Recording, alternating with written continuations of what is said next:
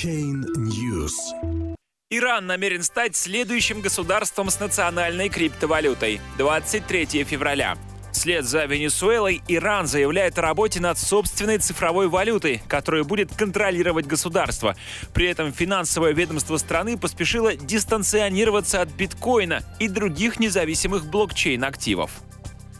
Министр информации и коммуникационных технологий Ирана Мухаммад Азари Джахроми сообщил в Твиттере, что необходимые меры для пилотной реализации первой цифровой валюты с использованием элитных мощностей страны были представлены на встрече с Советом директоров Почтового банка Ирана.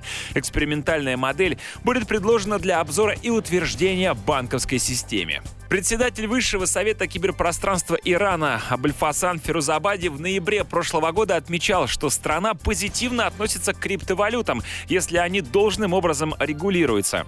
Мы приветствуем биткоин, но у нас должны быть правила для биткоинов и любой другой цифровой валюты.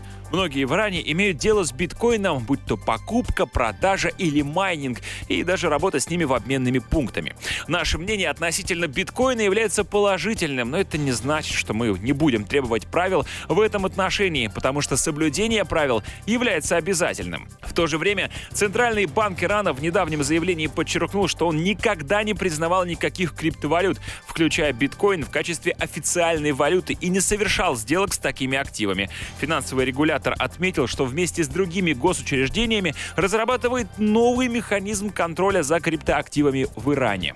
Дикие колебания цифровых валют наряду с конкурентной предпринимательской деятельностью посредством сетевого маркетинга и пирамидальных схем сделали рынок таких валют крайне ненадежным и рискованным, заявляет Центробанк.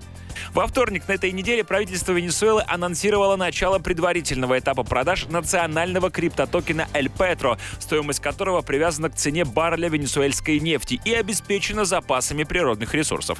Уже на следующий день президент Николас Мадуро сообщил, что продажей Петро удалось привлечь 735 миллионов долларов. Отметим, что Венесуэла и Иран, так же как и Россия, находятся в списке стран, против которых США ввели финансовые санкции. На днях глава Комитета Госдумы по экономическому экономической политики Сергей Жигарев в ходе парламентских слушаний по развитию цифровой экономики в Российской Федерации отметил, что легализация криптовалют в стране позволит привлечь зарубежный капитал в обход антироссийских санкций.